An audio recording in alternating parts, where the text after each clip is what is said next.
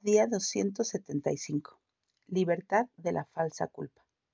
La tristeza que proviene de Dios produce arrepentimiento para salvación, y de esta no hay que arrepentirse. Segunda de Corintios 7:10. Si Dios es tan compasivo con nosotros, ¿por qué tantos creyentes siguen atormentados con sentimientos de culpa? ¿En dónde se originan los sentimientos de condenación?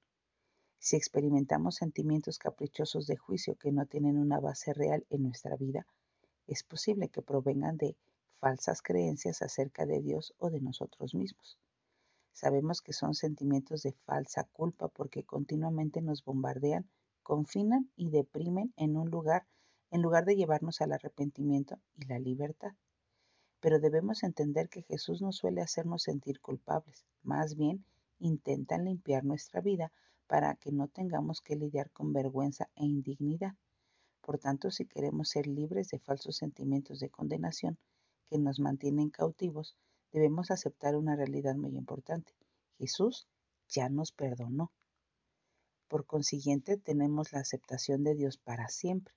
A ti y a mí debe de animarnos el hecho de que el Señor conoce nuestra vida de principio a fin, cada prueba, cada triunfo, cada miedo y cada fracaso, cada tropiezo y cada éxito, y nos acepta por completo para toda la eternidad.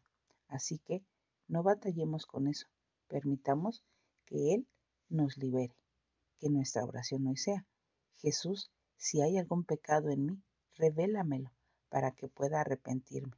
Hoy recibo tu perdón y tu amor.